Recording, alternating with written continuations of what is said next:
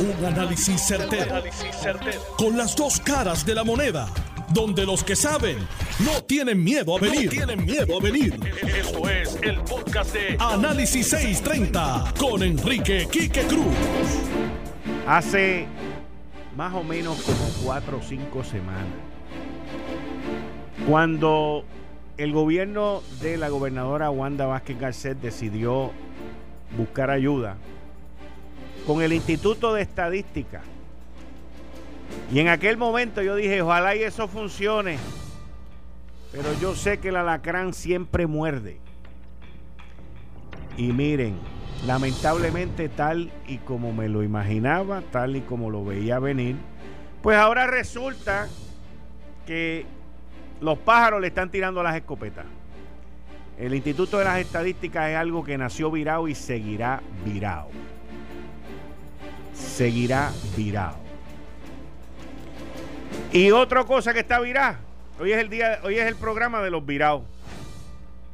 El proyecto de consorcio energético de la montaña ya de Villalba, Orocó, Viciales, Barranquita y Morovi, que llevan tiempo con ese proyecto, pues en Autoridad de Energía Eléctrica no les importa, no han firmado el convenio, no han firmado el acuerdo. Y otro que está virado, pues la secretaria del Trabajo dice que están procesando 3.000 solicitudes semanales. Mire, ¿usted sabe cuánto le va a tomar llenar 90.000 solicitudes? Como 30 semanas. ¿Usted cree que eso es... ¿Usted cree que eso está bien? ¿Usted cree que eso está bien? Y otro que está virado. Hay un representante por ahí que dicen que son como los monos. Al billete baila cualquier mono. Buscando pauta. Qué pena, qué pena, qué pena. Hoy es miércoles con el gabinete de los miércoles. Vamos a tener a las 5 y 30. Va a estar Elizabeth Torres. Va a estar Elizabeth Torres. A las 5 y 45, los 5 minutos con mi psicólogo. Y a las 6 de la tarde estoy con Elizabeth Torres, Ronnie Jarabo, expresidente de la Cámara, y el licenciado Alfredo Casio. Esto es Análisis 630 que acaba de comenzar. Son las 5 de la tarde en todo Puerto Rico. Puerto Rico. Hora de escuchar la evolución del análisis con el gabinete de expertos de mayor conocimiento en la radio puertorriqueña. Las fuentes más confiables Fiscalización sin colores. El Estado no puede pagar por la vagancia, el Estado no puede pagar por la ineficiencia, no puede pagar por la indecisión. Con las dos caras de la moneda, siempre en busca de soluciones. Es hora de escuchar a Enrique Quique Cruz en Análisis 630. 5 y 4 de la tarde de hoy, miércoles, mis queridas amigas, amigos, 13 de mayo del 2020. Tú estás escuchando Análisis 630. Saludos a los que me están escuchando de Virginia Beach. Saludos a los que me acaban de decir que me están escuchando de Frisco, Texas. Frisco, Texas. Muchas gracias. Muchos saludos por allá. Yo soy Enrique Quique Cruz y tú escuchas Análisis 630. Estoy aquí de lunes a viernes de 5 a 7.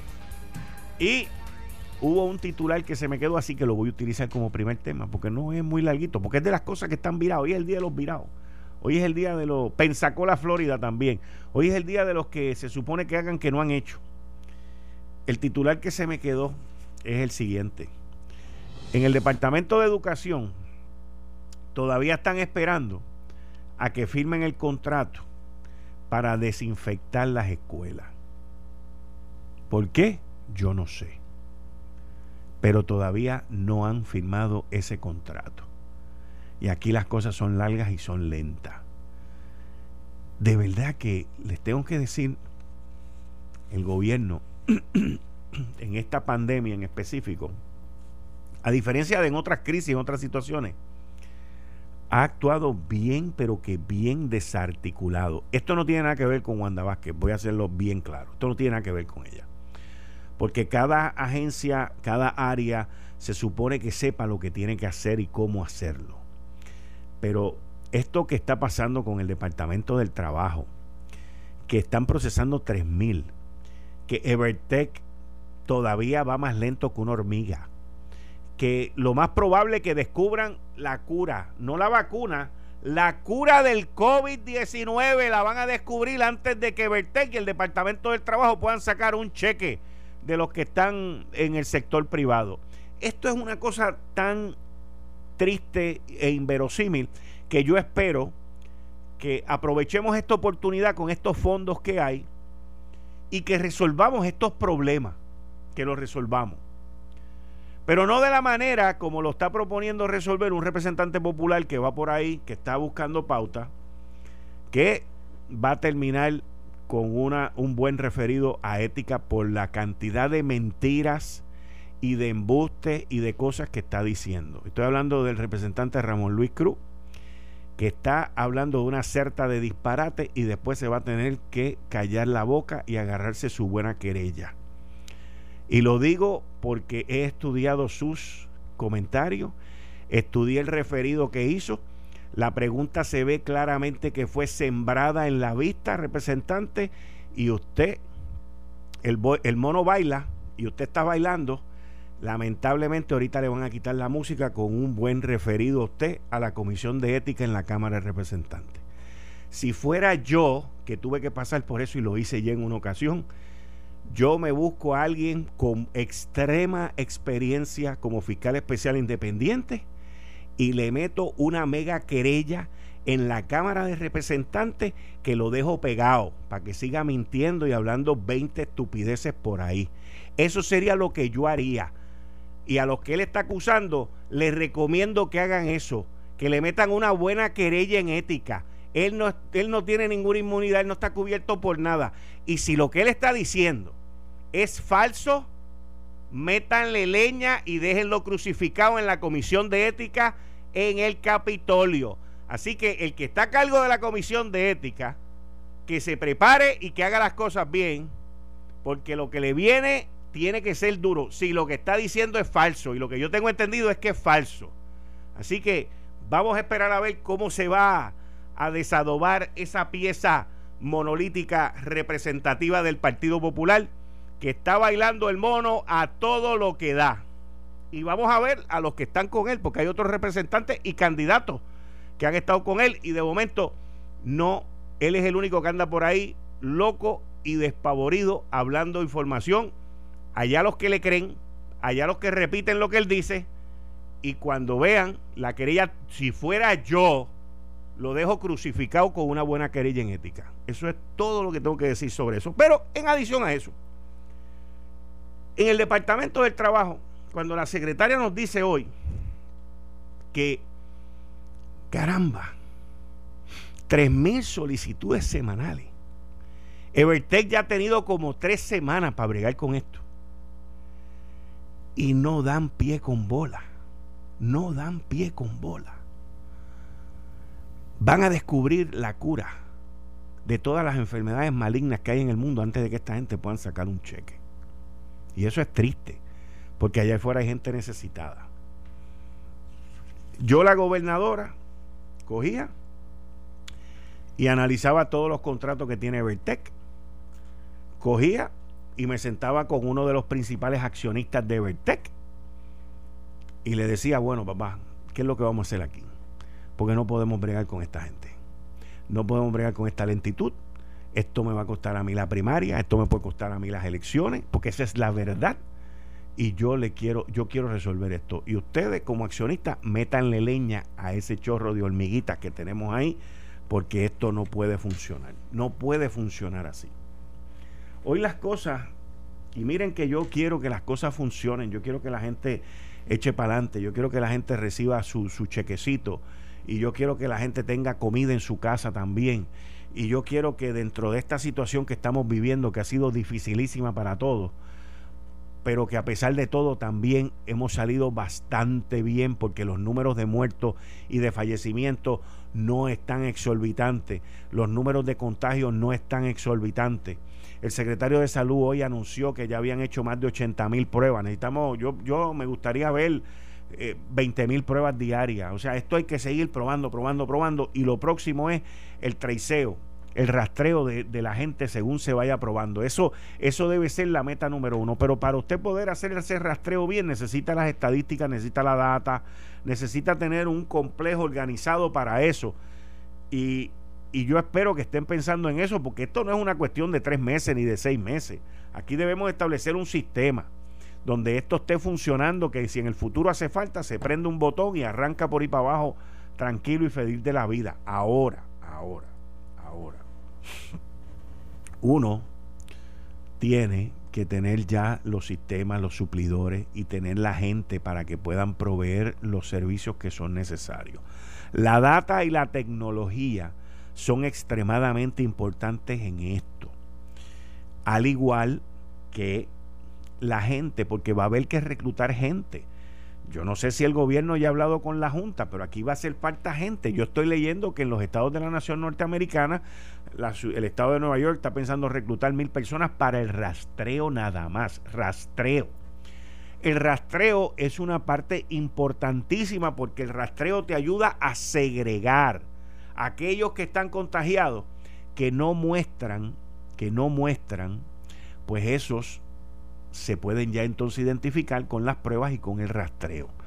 Es importante, mis queridas amigas y amigos, que esto se haga y que se le notifique al pueblo cuándo y cómo se va a hacer. Cuando el secretario de Salud, Lorenzo González, en conjunto con la gobernadora, Ustedes se acuerdan cuando hubo un problema con las estadísticas del Departamento de Salud. Lorenzo entra y lo reconoce. Dice, hay un problema, los números no son buenos. Y luego bajaron los números y han ido subiendo de nuevo. Pues Lorenzo en ese caso anuncia una alianza con el Instituto de Estadística. Y yo di mi alerta y dije, el Instituto de Estadística, desde su creación, que fue bajo la administración de Aníbal Acevedo Vila, ha sido un instituto problemático, problemático, porque ellos se entienden que están por encima del gobierno y viven del gobierno. Ellos se creen que son los dioses de Olimpo y hacen lo que les da la gana. Pero si tú trabajas para el gobierno, que es lo que hace el Instituto de Estadística, pues entonces tú te debes al gobierno. Y esto no es cuestión de política ni de partidismo. Pero ¿Cómo es posible que el Instituto de Estadística tenga su propio dashboard, su propia cifra, sus propias estadísticas? Que el Departamento de Salud tenga las de ellos, que no, que no son las mismas del Instituto de Estadística, y que entonces luego sale el director ejecutivo del Instituto de Estadística, que yo no sé cómo él cayó ahí. Bueno, yo sí sé, pero la información que tengo es que no debe estar ahí. Y luego sale el director ejecutivo del Instituto de Estadística a decir que las estadísticas de salud, que no son buenas, que las de él son mejores. Pero ven acá, ¿en qué equipo estamos trabajando aquí? Porque yo tenía entendido que las, estadísticas del, Departamento de Salud iban a ser las que iba a preparar el Instituto de Estadística. Mire, por eso es que Puerto Rico está tan mal. Por eso es que Puerto Rico no sabe cuántos pacientes de cáncer, cuántos diabéticos. Por eso es que Puerto Rico no sabe nada de, estadística. Porque los del Instituto de Estadística, desde que empezaron, se quejan de que el gobierno no les da la información este otro. Pero ¿quién te va a querer dar la información si tú lo que vas a hacer es apuñalarme después? Y eso es lo que estamos viendo hoy. Puerto Rico tiene una necesidad tan grande de tener un buen instituto de estadística con gente que no sean puñaleros, con gente que se dediquen a hacer el trabajo para el cual fueron contratados. Y en vez de estar buscando pauta y criticando y diciendo que aquel tiene, que el otro no tiene, hacer lo que quede bien. Porque yo le voy a decir la verdad y cómo yo pienso. Si yo fuera el secretario de salud y a mí viene uno del Instituto de Estadística a decirme que mis estadísticas están mal, después del acuerdo que hicimos hace tres o cuatro semanas, yo le digo que el que está mal eres tú. Y pido la renuncia de ese individuo. Porque pueden ir al récord y buscar esa conferencia de prensa y buscar lo que dijeron ambos y buscar los compromisos que hicieron ambos para que venga uno después, cuatro semanas más tarde, a decir, ah, tú estás mal y yo estoy bien. Pero ¿qué es esto? O sea, en un momento tan crítico, en un momento tan importante donde las estadísticas son esenciales, y ahora que estamos todos exigiendo por el rastreo y estamos todos exigiendo por más pruebas, hay un tiroteo en el gobierno donde el que está disparando es uno que se supone que esté ahí para cargar el rifle y no para dispararme con el rifle. ¿Qué es esto? Esto nada más que ocurre en Puerto Rico. Porque lo que pasa es que aquí hay un, aquí un issue cultural, by the way. Y me disculpan que me mueva tanto, pero es que aquí hay un issue cultural. Aquí todo el mundo quiere ser el jefe. Y eso tiene que ver con ser una colonia. Con sentirse que los españoles nos mandaban y nos arrastraban y otros entonces también sentirse que los gringos nos mandan y nos arrastran. Pero qué buenos son esos 1.200 pesos que mandó Pacatrón o los 2.400. Y qué buenos son esos 600 pesos del desempleo, los que lo están recibiendo, más los 190 pesos también. Qué chulería es eso. ¿ah? Qué bueno es el seguro social. ¿ah? Qué bueno es el, plan de asistencia nutricional. Qué buenos son todas las ayudas federales. ¿Verdad que son bien buenas? Pues entonces, entonces, ¿cuál es el problema? Se puede quejar, yo no tengo problema con que se queje. Yo con lo que tengo problema es con que sea malagradecido. Con eso es con lo que yo tengo problema. Con que sean embusteros. Y con que por allá vengan y le caigan encima a los Estados Unidos y por otro lado vienen y cambian el chequecito y se compran un carro americano o se compran una camisa hecha en Estados Unidos o se compran un canto de carne que viene de allá también. Ese es el problema que yo tengo con esto. Ese, la, la doble cara, la hipocresía, la mentira. La ¿Cómo? ¿La qué? La tierrita, la tierrita, la tierrita. ¿Ves? Ese es el problema que yo tengo con todo esto. Y en el gobierno, pues lamentablemente, y en el Instituto de Estadística, es que ocurren estas cosas. Y yo no sé por qué. Fíjense, cuando yo recuerdo, cuando Aníbal Acevedo Vilá como gobernador anunció la creación del Instituto de Estadística, yo aplaudí eso. Cuando dijo que le iba a dar un presupuesto de 5 millones de dólares anuales, aplaudí eso. Si no, pregúntele a Mario Marazzi, que fue el primer director de eso. Y usted sabe cuánto terminaron dándole los... primero te anuncian 5 millones de presupuesto, después vinieron a darle 2 millones y medio, creo que fueron, o 3 millones. Después vino la administración de Fortuño y se formaron unas garatas entre la Junta de Planificación y el Instituto de Estadística. No, porque aquel quiere, todo el mundo aquí quiere mandar, todo el mundo quiere ser jefe, todo el mundo quiere ser cacique. Después vino la, la de Alejandro y uno hubiese podido esperar que la cosa fuera, pues mira la cosa. Después vino la de Ricky Rosselló y Marazzi se metió en problema y lo sacaron y metieron a este está en el DNA del instituto. Eso hay que romperlo, votarlo y hacer uno nuevo. Porque ya cuando las instituciones se opacan y se sienten que son dueños de y que ellos son los absolutos, que vienen y se van por detrás, porque sé que esto lo hicieron en varias ocasiones, hace varios años atrás, y se van por detrás allá donde la Junta de Supervisión Fiscal y le piden esto y le piden lo otro, entonces la Junta viene y los defiende, lo cual está bien, pero pero no puede ser así porque aquí no pueden haber dos ni tres gobiernos. Aquí solamente puede haber un solo gobierno. El que quiera montar unos caciquitos y unos pueblitos y unos bollitos y su propio ranchito, pues mire, se tiene que ir por otro lado. No puede recibir un cheque que diga Estado Libre Asociado de Puerto Rico. Así de sencillo es esto. Así de sencillo es esto. Mire, le voy a dar el caso. Le voy a dar el caso, por ejemplo. El centro, este consorcio de la montaña, el proyecto Consorcio Energético de la Montaña, en donde seis municipios, cinco municipios, Villalba, Orocovi, Ciales, Barranquitas y Morovis, se unieron. Esos municipios se unen y ellos entienden que ellos pueden montar un consorcio con dinero federal, ¿ok? De FEMA después del huracán, y montar su propia red eléctrica. Usted sabe el avance que es eso. Una vez ese consorcio esté hecho y tengan su energía y tengan su todo, su, aparato completo montado, usted sabe el atractivo para traer la fábrica, para traer empleo, para traer gente allí. Eso va a ser una cosa chulísima. Gobernadora lleva más de seis meses esperando a que José Ortiz, la Autoridad de Energía Eléctrica, le firmen el contrato. Algo que la gobernadora lo anunció con José Ortiz, bombo y platillo, han ido para allá, le han dicho a todo el mundo que sí, todavía no han firmado el contrato. Todavía no han firmado el contrato. Y ya vamos para tres años del huracán María. Ahora, en cuatro meses, se cumplen tres años del huracán María. Todavía no han firmado ese contrato. Porque no le importa. La autoridad no tiene ningún interés. Ningún interés. La autoridad tiene un solo interés. El de la gerencia. Que es el de destruir la compañía.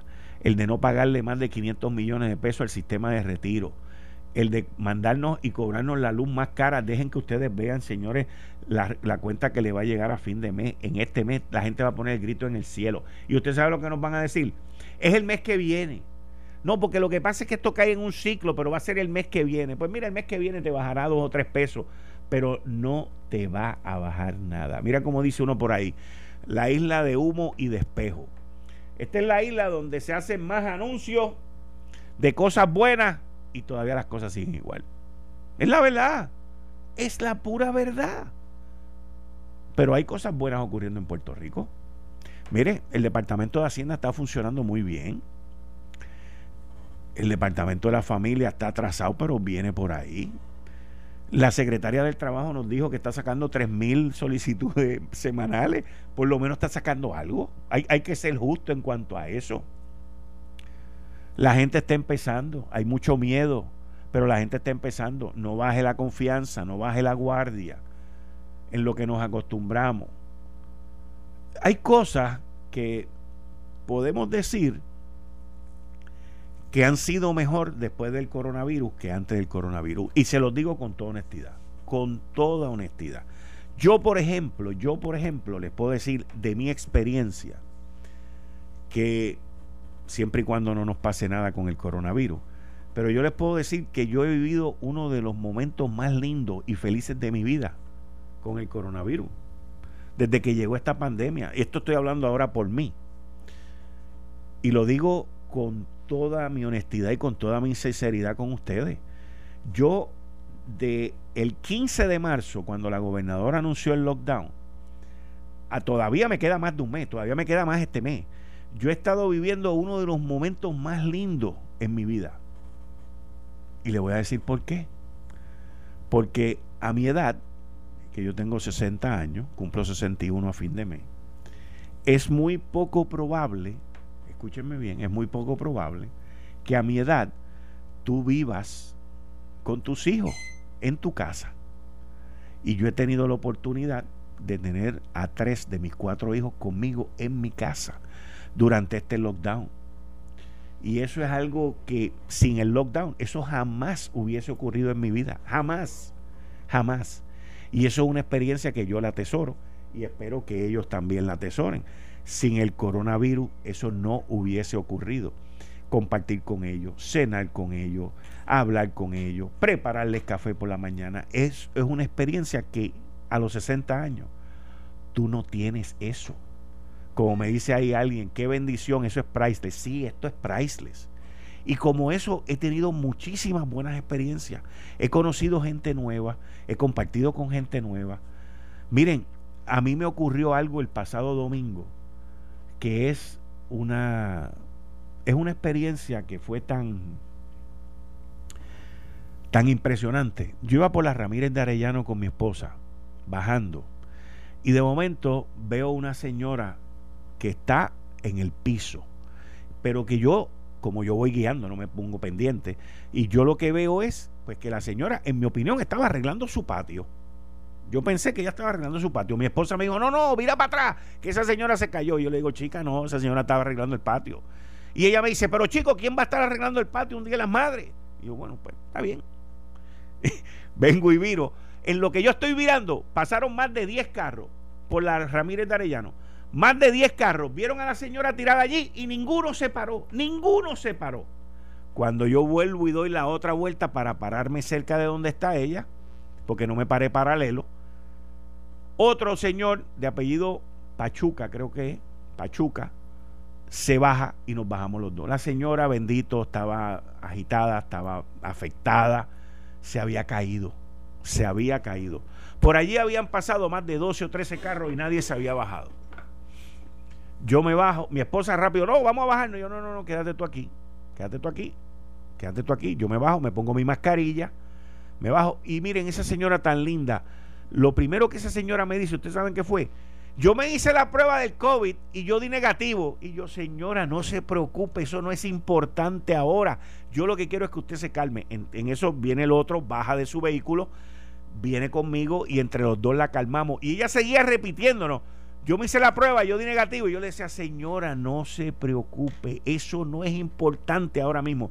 Yo quiero que usted se calme. Pues la señora se calmó, la levantamos. En eso llegó el de una pizzería de delivery porque ella estaba esperando para comer una pizza de delivery y la señora muy linda, muy afectada, nos dio las gracias, nos seguía diciendo que había salido negativo con, la, con lo del COVID.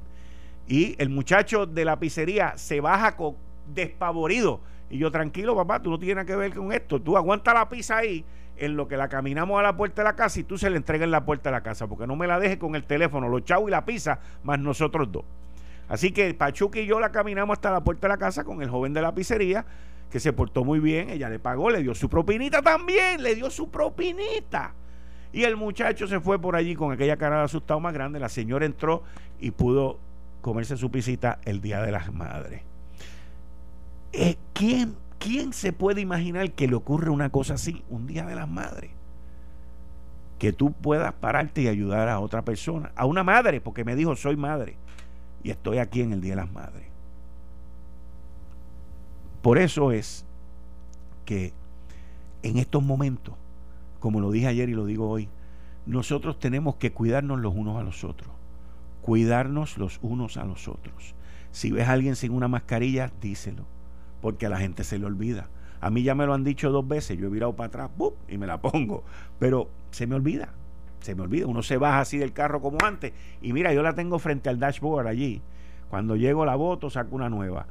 Pero a uno se le pasa a veces y ya me ha pasado dos veces y gracias a Dios las dos veces me han, me han mirado. Es más, ya no me lo tienen que, decir. Hoy fui a la farmacia, me bajé sin mi mascarilla y de momento las muchachas me miran así como atrevido y yo vengo, va, me fui, no dije nada, me puse mi mascarilla y entré y compré lo que tenía que comprar. Pero tenemos que velarnos y tenemos que cuidarnos. Muy importante. Eh, estás escuchando el podcast de Noti1. Análisis 630 con Enrique Quique Cruz. Me escuchas también en el FM a través del 94.3 FM en tu radio. Estoy aquí de lunes a viernes y como todos los miércoles comenzamos con Elizabeth Torres. Buenas tardes Elizabeth, ¿cómo estás? Saludos, Quique. Un placer estar contigo nuevamente y con todos los radioescuchas. ¿Cómo? Ven acá, tú estás estudiando Derecho. Correcto, sí. ¿Y, ¿Y tú has seguido con los estudios durante toda esta época?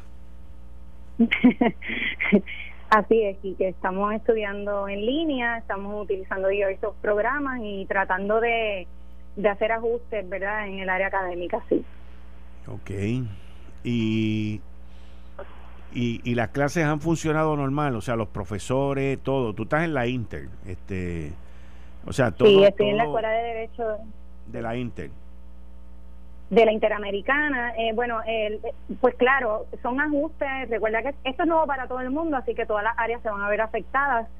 Y, y los profesores están en ese proceso de de ajustar. han habido unas discrepancias entre el estudiantado y la administración, pero yo creo que eso es parte, ¿verdad?, de descubrir de qué manera vamos a ser medidos al final del semestre, que es lo que más controversia ha creado. Pero en términos de las clases han fluido súper bien, eh, ¿verdad? Unos profesores son más flexibles que otros, pero en términos generales, pues bastante bien. Lo que pasa es que, como dice tu invitado, que habla de, de la compañía de T-Mobile, creo que es, que dice que en Puerto Rico más del 60% de la población no tiene conexión al Internet, hay muchos estudiantes que han regresado a sus casas y no tienen este internet de alta velocidad, no tienen tampoco la opción de ir a la universidad y utilizar el internet de allí. Así que estamos bregando con muchas situaciones familiares, personales, este, que inciden en ese, en ese desempeño académico, pero yo creo que la universidad está muy abierta a hacer este los arreglos necesarios. Vamos a ver qué sucede, ya te contaré. Qué bien, qué bien, qué bien pues sí, que este, quisiera hoy, ¿verdad? Eh, hablar un poquito sobre, seguimos con la línea de lo que es la violencia, la violencia tiene muchas, muchas, muchas ramificaciones Y si me lo permite, quisiera tocar un poco sobre lo que es la violencia a través de la mala información o la desinformación en términos del efecto que eso puede tener sobre el pueblo, ¿verdad? La falta de, transparencia y el trastocar tal vez emociones que son que hoy día que estamos todos comprometidos, yo creo que no, no deberían trastocarse y por cosas que han sucedido públicamente en los en días recientes. Adelante, Elizabeth. Pues mira, aquí que estoy un poco preocupada, claro, como estudiante de Derecho y como persona también por la situación que, que ha ocurrido este fin de semana con el Centro de Periodismo Investigativo y la información que ellos eh, revelaron al público. Eh, nuevamente yo pues estudié investigación histórica, así que para mí eh, esta área investigativa también es un área que a mí me interesa mucho, que está bien asociada también al derecho. Y, y tú sabes, Quique, que en los pasados días estas personas bueno, para empezar, el mes pasado ellos incoaron una, una presentaron una demanda para pedirle eh, al Departamento de Salud que le, le proveyera una información de, de, de, defunción de algunas personas. Finalmente se libera esa información, ¿verdad? El cuento lo voy a hacer más corto. Y ellos deciden publicar esta información de estas personas fallecidas en su en su website, en su en su página oficial. Y eso desató un repudio, un repudio masivo de la población, desató mucho mucha controversia en términos de las futuras demandas que esto pueda provocar y yo quiero hablar de eso, de cómo esto afecta al pueblo. En ese sentido, Quique, hay que decir que se proveyó información bien sensitiva, es la palabra que utilizan los demógrafos y la epidemióloga que hizo esta, ¿verdad? esta alerta pública. Ellos hicieron como un live y la gente escuchó seguros sociales, direcciones residenciales, no solamente de las personas que fallecieron, sino también de, las de las que están vivas, de las personas que, que ofrecieron información relacionada a ese fallecimiento. Y en ese sentido, este, estamos hablando de condiciones que tal vez otros miembros de la familia desconocían, de personas que algunas de ellas son conocidas públicamente, otras no, pero eh, se causó un revuelo, y y lo más que me preocupa, lo más que me preocupa es la actitud del Centro de Periodismo Investigativo ante el llamado del pueblo de que hicieran los ajustes para no sacar a la luz pública esto porque se están violando leyes y posiblemente aquí pueden haber demandas, incluso pueden haber para mí que está tocando líneas bien finas hasta criminales porque son son son es información protegida por leyes federales.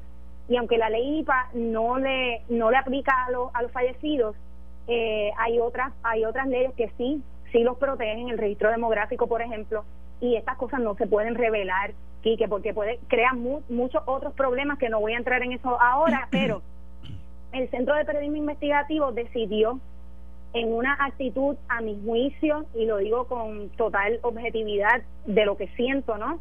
A mi juicio irresponsable y un tanto prepotente de negarse a remover esta información. Tuvieron que intervenir otras personas, otros, otros profesionales, a remover esta información y peor aún, Quique, ellos, el señor Santos, que fue uno de estos demógrafos, reveló al público que no es la primera vez que el CPI publica datos de esta índole sin cuidar la información sensitiva y que ellos le habían escrito para que evitaran hacer esto y ellos ignoraron esa petición de estos profesionales serios, ¿verdad? Y, y, y me parece a mí que esto desestabiliza al pueblo, Quique.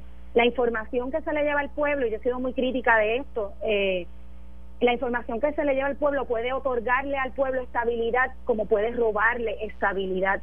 Y cuando tú tienes medios que han ganado cierto prestigio público haciendo cosas como esta, en un ánimo un poco frívolo, por lograr tal vez, y esto es una opinión muy mía, o lograr tal vez unos objetivos de destruir tal vez al gobierno, que no es lo mismo hacer críticas que tratar de destruir al gobierno, eh, han, han, desestabilizado una gran parte de la población. Hay muchas personas que ya están listas para radicar sus demandas en contra de, del Centro de Periodismo Investigativo y era una información que quería traer a través de tu programa. Me preocupa también, y brevemente lo voy a atajar, el problema de que los medios, en términos generales, claro, excluyendo uno que otro, no han querido tocar el, el tema de Néstor Duprey, Quique, y a mí me preocupa porque este señor, renuncia a su candidatura por el movimiento Victoria Ciudadana, sin embargo, esta persona es miembro del Consejo Asesor del Centro Interamericano para el Estudio de las Dinámicas Públicas de la Universidad Interamericana, pero también es miembro de la Junta de Directores de,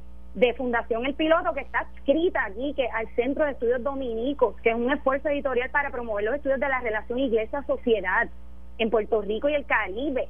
Y además pertenece al Consejo de Acción Social Arquidiocesano, adscrito a la Arquidiócesis de San Juan. Esto es una persona que está en puestos que lamentablemente por las acusaciones que ha hecho su esposa me parece a mí que debe ser removido aunque sea temporeramente que es lo justo y apropiado dándole a él verdad garantizándole su su bueno es una persona inocente hasta que pruebe lo contrario pero yo creo que merece ser removido de esos puestos y nadie en los medios y cuando digo nadie bueno me refiero a casi nadie está tocando esta situación. La están pasando por alto y es un problema de violencia doméstica de lo que se está hablando aquí y eso también le roba estabilidad al pueblo, que se filtre la información que se le está llevando. Eh, tú sabes que tú en tu programa y nosotros también, tus invitados, hemos sido críticos de la falta de transparencia del gobierno, pero yo creo que también igualmente importante eh, pasar juicio sobre, sobre otras figuras públicas que no se miden con la misma métrica y me parece que son una falta de respeto al pueblo. Lamentablemente en esta isla hay doble vara. Eso es un asalto a la, a la población, Quique. Es un asalto a la verdad y una y una una es una es un asesinato de, de, de la paz del pueblo. Francamente, así lo veo yo. Elizabeth, no te vayas, que voy ahora con los cinco minutitos con mi psicólogo, el doctor en psicología Abdiel Cruz. Con mucho gusto lo escucho. Gracias, Quique. Bien. Buenas tardes, doctor. Bienvenido como siempre. Muchas gracias por estar aquí. Buenas tardes a usted y a todos los radioescuchos. Un honor estar aquí con, con vosotros y vosotras. Cuénteme, doctor. Hoy, eh, nosotros acá, cuando digo nosotros, mi familia, ¿verdad? Eh, tenemos a nuestro hijo de tres años que tiene una mega eh, cantidad de trabajo. A veces yo me, me, pregunto y le pregunto a mi esposa increíblemente. Entonces, eh, frente a eso, yo he visto al niño eh, ¿verdad? Con elementos de rechazo. Y entonces, el rechazo a la escuela, que es lo que el tema muy simple vamos a tocar hoy, ¿verdad? Ok, eh, un momento, doctor, para yo poder entender. Sí, claro. Su, su hijo está en la casa. Está en la casa como cualquier otro. Ok, con mucha cantidad de trabajo. Muchísima. Ok. Y, la, y, y el rechazo es hacia él en su casa ponerse a estudiar. Es correcto. Una de las reacciones que él tiene es el rechazo. No, papá, no lo voy a hacer, no lo quiero hacer. Eh, quiere evitar, de hecho, cuando vamos a sentarnos a trabajar, él menciona que tiene hambre, que quiere que quiere hacer de, todo, tiene que ir al baño. Correcto, correcto, es evitar, sí, exactamente. Sí, no, yo, he sido papá de cuatro, imagínese. bueno, este, eh, ok, entonces adelante, adelante. La práctica, mi práctica clínica en los últimos años está enfocada en la población de neurodesarrollo, que es la población pediátrica, ¿verdad? En la población de niños, eh, adolescentes y jóvenes. Que me he dado cuenta los últimos, en las últimas semanas que el nivel de ansiedad por los estresores que que están en el ambiente a base de las escuelas es increíble los niveles de ansiedad que están. De hecho, conozco padres que han llegado hasta medicar sus hijos y sus hijas, ¿verdad? Eh, Porque los tienen en la casa. Los tienen en la casa, pero el nivel de ansiedad es tan drástico que tienen por la presión académica, la presión del lockdown, eh, viven en apartamentos y, y ahí hemos tenido casos que la crisis han sido tan severa que hay que llegar a medicar eh, a utilizar ¿verdad? tratamiento farmacológico. Eh, de hecho, el tratamiento farmacológico en niña y niña, y voy a hacer un paréntesis, no se usa igual que en adultos. Es importante que lo conozcamos. ¿Okay? Hay que trabajar desde menos hacia, hacia más. Y, y, estabilizar un menor por fármaco no es tan fácil como un adulto. Así que es decir, hay un efecto ¿verdad? directo en el proceso terapéutico y en el proceso de estabilización de, de esos menores. ¿Qué dice mi hijo? Bueno, él quiere, papá, quiero detenerme empieza a quejarse, evitar, rechazar, y usando mi hija de ejemplo, ¿verdad? Porque sé que miles de personas y padres y madres están viviendo esto. Eh, eh la primera situación es quejarse. Eh, no quiero las matemáticas, no quiero hacer las cosas, estoy cansado, estoy aburrido, eh, quiero estar en el internet, quiero jugar eh, juegos electrónicos, valga mi redundancia. pero cuando nosotros mantenemos firme eh, eh, y comenzamos a tratar de explicarle de, un lenguaje sencillo que esto es un proceso que va a pasar, pero necesitamos establecer una agenda para poderlo realizar. ¿Qué es lo que hacemos con nuestro hijo? Segunda situación, quiere evitarlo, quiere evitar hacer el trabajo. Eh, le decimos es hora de hacer el trabajo, no quiero hacer la tarea, es muy difícil, no puedo hacerla, llora, corre, ¿verdad?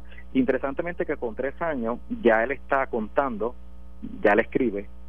Eh, de hecho, los niveles académicos están bastante adelantados, pero aún así, y no es, nosotros no lo presionamos, porque evidentemente eso no es correcto.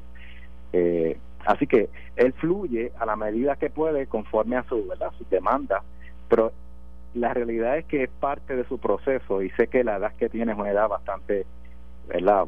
bajita dentro de los procesos académicos, pero evitar es parte de, sus acciones o mecanismos de defensa. Tercero, y termino, rechazar. Eh, en estos momentos, atender pacientes, pues lo hemos, hemos estado haciéndolo por, ¿verdad? por el sistema de videoconferencia o, teleconsulta. Eh, y hay múltiples menores que están teniendo dificultades porque, las, por ejemplo, las clases matemáticas necesitan, merecen una buena explicación y poder observar el, resolver los eh, ejercicios matemáticos. Entonces, una de las grandes problemáticas que está viendo es no quiero hacerlo porque porque no sé. Ahora, el rechazo es parte del proceso, eso es lo que le mencionamos a los padres y a las madres, ¿verdad? Pero el proceso se tiene que dar a la medida que fluya el estado de balance emocional y a medida que fluya el conocimiento. Yo estimo que el sistema pedagógico y de enseñanza en Puerto Rico, como verdad muchos lo están mencionando, tiene que evolucionar. Y tenemos un sistema tan, tan verdad, tan viejo, tan cáustico que eh, merece una respuesta, verdad, y un análisis ya de que tenemos que mejorar y parte de eso es utilizar la tecnología para el servicio de enseñanza. Y termino en la universidad dando clases eh, me di cuenta de que evidentemente nosotros merecemos ya una respuesta, una acción hacia la tecnología, eh, ¿verdad? Yo sé que muchos de nosotros nos hemos eh, obstaculizado el proceso porque nos hace no es difícil, pero yo creo que lo que nos enseña el COVID, la pandemia, esta crisis, es que llegó el tiempo de movernos hacia nuevas tecnologías para la enseñanza de nuestros hijos y nuestras hijas y el proceso de desarrollo educativo del país. Es momento de movernos a un nuevo sistema educativo. Pero doctor, esto vamos a tener que hablarlo otro día porque yo tengo que, tengo que ir, pero me ha dejado, necesito 30 segundos. Eh, claro. Pero no es importante para el desarrollo de los niños y las niñas el, el, ese, ese toque social, ese, ese, ese compañerismo, esa, esa escuela. O sea, no nos podemos, cuando usted dice un nuevo modelo, no usted está hablando de en la casa, electrónico, esto y lo otro. ¿Ah? Es un modelo híbrido, es un modelo híbrido. Ah, un modelo híbrido. Experiencias sociológicas, de hecho es un modelo muy parecido a homeschooling. Procesos de enseñanza eh, eh, presenciales en el aula de clase y procesos eh, tecnología. Y creo que eso es lo que va a venir. A mí me parece que eso es lo que va a venir. Tenemos que adaptarnos. Y yo sé que hay otros procesos eh, sociológicos que los menores y las menores, las menores se pueden, se pueden exponer. Pues yo tengo que seguir. Mañana quiero hablar con ustedes de ese tema en adición a cualquier otro tema que tenga, porque para mí es, digo, yo vengo de una educación de hace más de 50 años, pero yo entiendo que esa integración social es tan importante claro, claro. Y yo entiendo el rechazo de parte de su hijo porque su hijo no identifica. O sea, él toda su vida no ha estado ocho horas estudiando en su casa. Él va a un sitio y allí él ya lo tiene identificado, que allí es donde se va a hacer aquello. Y acá es donde vamos a jugar, a donde vamos a pasear, es donde la vamos a pasar bien. Y ahora de momento, pues me, me dislocaron el sistema. Y hay que entender algo, y con esto termino rápido, es que el modelo Piaget habla por niveles cognitivos, o sea, él está en su primer nivel, no lo va a entender. Así que. Está bien. Pues mañana seguimos con eso, doctor. Muchas gracias. Aquí estaremos. Un honor. Ustedes escucharon al doctor Abdiel Cruz, doctor en psicología, con cinco minutos con mi psicólogo. Hoy me sorprendió con, con Esto fue el, podcast de Notiuno. Análisis 630 con Enrique Quique Cruz. Dale play a tu podcast favorito a través de Apple Podcasts, Spotify, Google Podcasts, Stitcher y notiuno.com.